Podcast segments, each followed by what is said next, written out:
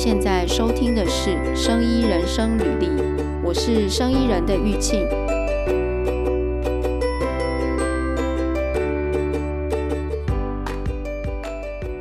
最近这个大家发现市场上的鸡蛋变得比较少的这件事情，我看到这几周的新闻都一直有这个缺蛋的新闻出来。之前有看到新闻说，因为现在鸡蛋不够嘛，等于说大家在市场上要去买的时候，可能很多店家都卖完了，就是没有货。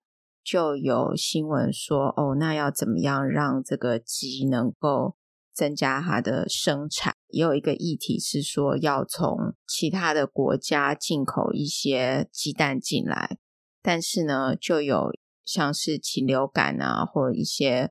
国际标准的这个讨论，那我看到这些新闻的时候，我想到一个以前曾经有的经验，想说在 Podcast 讲给大家听。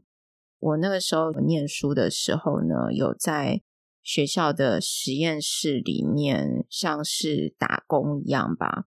那我们就可以领一些，就是像研究生的补助费这样子。那个时候是我刚去的时候，其实有一点都还搞不清楚。我的这个老师呢，就叫我去一个实验室做一些事情。那因为我我的研究是跟这个 CT，就是 Micro CT，就是呃我们叫做电脑断层影像，但是它是在 Micro 的这个 Micron 的这个等级，就是它的嗯、解析度是在 Micron 这个等级。的相关研究，那所以他就安排我去一个实验室做一个鸡的骨头的相关研究。那其实研究生做事情就是从基础做起嘛，所以呃，你要取得鸡的骨头，不是你会有人准备好给你，然后你拿去扫描就这样子。事实上是你要从呃，就是一只鸡，然后你要把这个。骨头给拆下来，清干净，甚至做一些样品的前处理。那我那天去的时候呢，呃，去那个实验室，那就有一位先生哦。后来我知道他是这个鸡农的代表，也就是说，他是他本身是一个鸡农的老板。我们先呃给他一个代号叫居先生好了。居先生呢，就拿了一个箱子过来，然后呢，打开给我看，说：“哎，你要处理的鸡在这里。”然后我一打开呢，里面是好像一只还两只鸡，我有点忘记了，是活的，就是那个鸡还会动，但是看起来应该是，呃，可能因为在箱子里面，所以并没有很活泼，没有很活跃，就是。感觉已经奄奄一息，但是那是活的鸡。嗯，我其实非常的惊讶。那另外我也看到那只鸡，就是说它是有鸡冠的。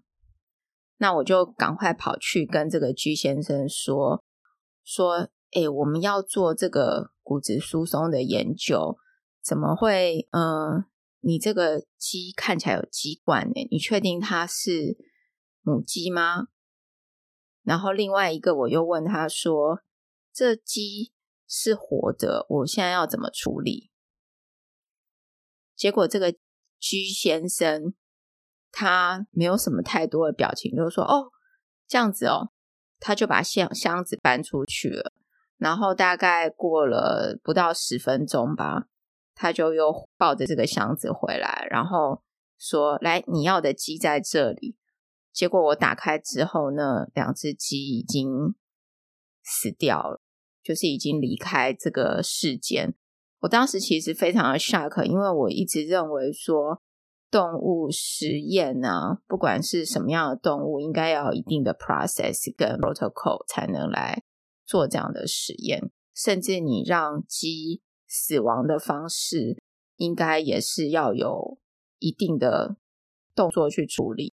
但我不知道他处理了什么，只是我极度极度的猜想，还有怀疑，他应该就是直接把这个鸡给弄死了。那 anyway 我没有实际看到嘛，不管如何我没有实际看到他怎么做的，所以我也不能够去就是控诉他，或者是说嗯去跟他吵架。那后来这个鸡嗯，我就开始对这个鸡做一些处理，包括嗯，因为我们需要截取下来的是鸡的，就是腿骨的部分，嗯，它就是一只有毛的鸡，然后你要把它腿骨给取下来。那另外就是我刚才还问了他一个问题，就是这个鸡是有鸡冠的，那它是母鸡吗？因为我以前一直以为哦，母鸡应该是没有鸡冠，因为我看那个鸡冠是蛮大的，我一直以为是公鸡的鸡冠很大，然后母鸡应该是鸡冠非常小，甚至就是不是那么的明显。结果我看到那鸡也有鸡冠，那他跟我讲说是的，这个是母鸡。那后来我跟他聊天呢，我知道说为什么要做这样子鸡的这种骨质疏松的研究。其实这整个故事讲起来，其实有一点令人伤心，就是嗯，因为我们知道母鸡可以下蛋嘛，那蛋就是有它的经济价值。但是呢，其实一只鸡大概一年三百六十五天的话，可能就是大概每周呃下四到五个蛋左右，也就是一天最多一颗蛋。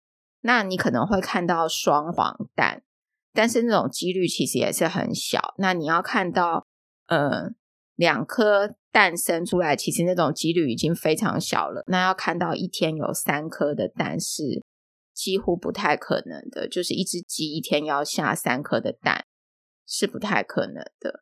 那这些鸡农他们其实会想要怎么样让这个鸡能够有最大的利用价值？当然就是鸡能够生越多的蛋越好嘛。所以那怎么做呢？就是嗯，他跟我说说，在这个鸡呢，它会因为光线而去影响它的。下蛋的这个次数，也就是说，呃，如果你给这个鸡比较多的光照，那你就能够让它比较，就是比较怎么讲，比较 regular 的，比较按照它的，就是你期待的每天下一颗蛋这样子。那如果它的光照不够的话呢，这个鸡下蛋的次数也就会变少。那还有就是。我们知道说，其实这些鸡都被关在笼子里面嘛。那如果在这个鸡的这个农场里面，如果它不是一个自由在山上跑的，我们叫跑山鸡，或者是说它是在呃一个场域里面，然后没有被关在笼子里面的这种 free run 的鸡的话呢，它如果被关在笼子里面，其实那个空间都非常非常的窄。甚至很多鸡彼此都是挤在一起的。这些鸡它下蛋之后呢，嗯，研究人员就很想要知道，甚至一些鸡农也很想知道呢，这些鸡在呃下了越来越多蛋之后，随着年龄的增长，会不会影响到它的骨质？就是这个鸡的本身的骨质。那如果影响到这个鸡的骨质的话呢，这个鸡就会怎么样？它就有可能会有骨质疏松的问题嘛。那如果这个鸡骨质疏松的话，它在那个很拥挤的笼子里面，它有可能站不起来，也有可能骨头就断了或是碎裂。那怎么办？可能就在那个窄小的环境里面，因为很竞争，它有可能就被其他的鸡给踩死。其实这是这我我听到这些事情的时候，其实非常的，呃，心里其实很不舒服。就是没有想到我们平常吃的这个蛋呢，其实是可能在某一些状况，这些鸡是过着这样子的生活，然后产出这些蛋出来的。那因此他们会想要做这个鸡的骨质疏松的研究。那他也跟我讲说，呃，因为这个蛋呢，如果说，因为鸡它有一个它自己的 life cycle，就是当它生越来越多的蛋之后呢，他们也有观察到这个鸡蛋本身的品质的问题。什么叫鸡蛋本身品质的问题？就是这个鸡蛋的蛋壳有可能因此变得比较容易被撞坏，所以当他们在运输的时候，最后的良率就会下降。如果这一批的蛋都是这样子的话，最后可能真的到消费者手上的时候的那个好的那个几率就变少了嘛。那这个对鸡农来讲，当然是不乐见到这样子的事情。所以他们也希望研究，就是当鸡的年龄一直增长之后，它的产出来的蛋是不是呃在搬运的过程中就更容易坏掉？这一点，这个也是呢。呃，另外一个要讨论的就是，嗯、因为鸡一直生蛋嘛，那蛋壳的材质是什么？是 Q 型其实也是钙。那骨头的主要的这个元素也是钙嘛。那当这个鸡它一直在产出这个蛋之后，它是不是骨质也会变差？这个也是一个讨论的点，因而有了这个鸡的骨质疏松的研究。那另外，这个居先生也跟我提到一件事情，就是前面我们讲到鸡的这个生蛋的这个呃，他们会用光照来做调节，就是它生蛋的频率。那光照这个调节的时候，我那时候呃，我记得我有问他说：“哎，那鸡是用他身上的哪一个部分来感受这个光照？”那我记得那时候他跟我讲的是。用鸡冠，只是我后来呢上网去找，我一直没有找到为什么是用鸡冠来感受这个灯光。但是他们有一些研究，就是这个鸡如果说你能够给它足够的光照的话呢，的确对它的生蛋是有帮助的。但是你光照也不能太多，例如说你给你的这个养的鸡二十四个小时都。光照让它以为它都在白天的话，其实这也不是一件好事，因为这只鸡它就没有正常的休息嘛，它 sense 不到说哦，现在是晚上了，它要休息了。就像我们人一样，如果我们一直二十四小时都光照，然后没有休息的话，那个压力其实会很大，对身体其实不是一件好事。那另外呢，如果你上网去找一些 Google 一些关键字，像是呃鸡冠，然后光照的话，可以看到有一些购物网站有卖卖蛮多各种不同的这个鸡舍光照的产品，就是在调节鸡的这个产蛋的效率。那另外呢，其实一只鸡到底可以生多少蛋哦？就是大概它一只鸡大概在二十一周的时候左右，当然跟鸡的品种会有不同啦，就是各种鸡的品种会不同。不过，嗯，我上网看过一些资料，大概从二十一周开始左右，就是这只鸡的年龄在。二十一周左右开始，它会产蛋。那一个星期呢，大概四到五颗的蛋，然后这样子的状况大概就是持续一年到一年多。那大概七十二周左右，这只鸡就退休了。所以这些鸡农在经济价值上，他们就希望说：哦，我同样拥有这只鸡。如果他可以多帮我生几周的蛋，那我是不是能够更省钱？或者是说我让他一直呃一直工作，那我是不是同样一只鸡，我可以得到更多的蛋？那因此就有也有一些人他是不会让鸡休息的，就是他可能给他非常长时间的光照。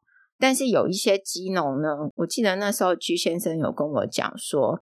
有一些鸡农，他们是，嗯，会让这个鸡，就是它会有一段光照期，然后有一段时间，例如说三个月，就把灯关掉，让这个鸡好好的休息，就是不要刻意的去调节，嗯，用光照去调节它的生理周期。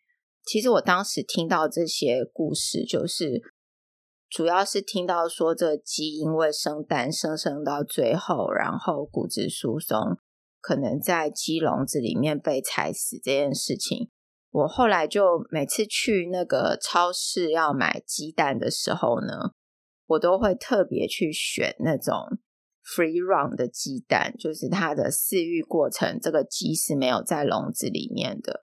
台湾现在也有在超市，我们在超市像嗯全联啊，也有一个价位是专门在卖这个 free run 的鸡蛋，就是飞龙式的福利鸡蛋这样子。它平均的价格大概一颗可能就要十块、十一块。那如果说你是去市场、菜市场买那个一大篮的那个鸡蛋，平均可能一颗只要四五块。就是当然之前鸡蛋还没有涨价之前，不过我还是蛮建议大家，就是知道这个鸡蛋生蛋其实很辛苦的故事之后呢。我还是蛮建议大家，如果呃你能有机会买这个 free run 的鸡蛋的话呢，其实是很不错的事情哦。就是毕竟我们不希望看到鸡就是好像很辛苦，然后受这样子的折磨去生出那些蛋。但我也相信现在的呃饲养环境应该比以前好很多了啦。现在大家对于动物福利的这个意识。越来越清楚了，所以如果大家有机会呢，看到这种 free run 的蛋呢，可以尽量做这样子的选择。那另外一个，其实我觉得，呃，当然有些人非常的在意，就是一定要吃到一个蛋，或者每天要吃两个蛋。像在西方国家，如果去吃早餐的话呢，通常一份早餐里面都会有两个蛋。就我我感觉，其实现在因为当然我们的蛋也不多嘛。其实也不用，就是说一定要吃这么多的蛋。那我是觉得，当鸡蛋多的时候，我们就多吃；当然鸡蛋没有的话呢，我们就少吃。其实蛋以外还有很多的食物可以吃哦，就是没有吃蛋，说实在也不会怎样。这个是我的一个小故事，在这边跟大家分享。如果你喜欢听这样的故事，喜欢我分享以前的。一些经验和时事之间的一些连接的话呢，欢迎你给我们留言，然后在 Apple Podcast 或是 First Story 呢，给我们一些评价，这样子我们的 Podcast 呢，在网络上能见度才会比较高，能够有更多的人来收听。